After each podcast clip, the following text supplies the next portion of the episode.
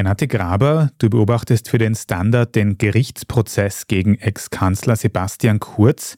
Jetzt begründet die Wirtschafts- und Korruptionsstaatsanwaltschaft ihre Vorwürfe unter anderem mit Chatnachrichten, die sie sichergestellt hat.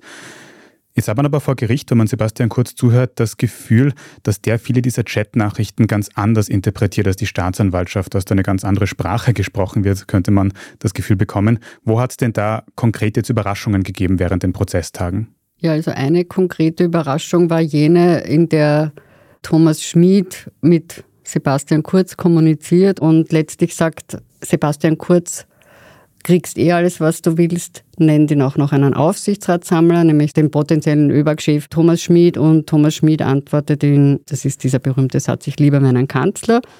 Und diese Sätze und diese Kommunikation hat Sebastian Kurz vor Gericht ganz anders interpretiert. Er hat nämlich gemeint, mit diesem kriegst eh alles, was du willst. Er hat eine andere Betonung drauf gelegt. Er hat sozusagen gesagt, kriegst eh alles, was du willst. So wie meinem Kind sagt, jetzt ist aber genug. Und er hat das auch so ausgedrückt. Er hat gemeint, er wollte ihn einbremsen damit. Und mit dem Aufsichtsratssammler, das hat er auch so gemeint, dass er das eigentlich abblocken wollte, also das hinteranhalten wollte. Das war doch eine sehr überraschende Interpretation. Aber Kurz sagt vor Gericht ja sowieso, dass die WKStA alles zu seinem Nachteil interpretiere, auch seine Aussagen.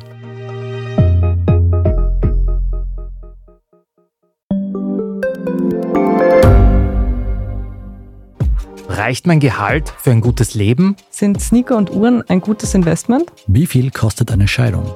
Das und vieles mehr sehen wir uns an in der dritten Staffel vom Standard-Podcast Lohnt sich das? Wir, das sind Melanie Reidel, Annika Dang, Alexander Amon und Michael Windisch. Wir sprechen mit ExpertInnen darüber, wie man sogar vom Weltuntergang profitieren kann. Und darüber, wie mich künstliche Intelligenz reich macht und warum Geld noch immer Männersache ist.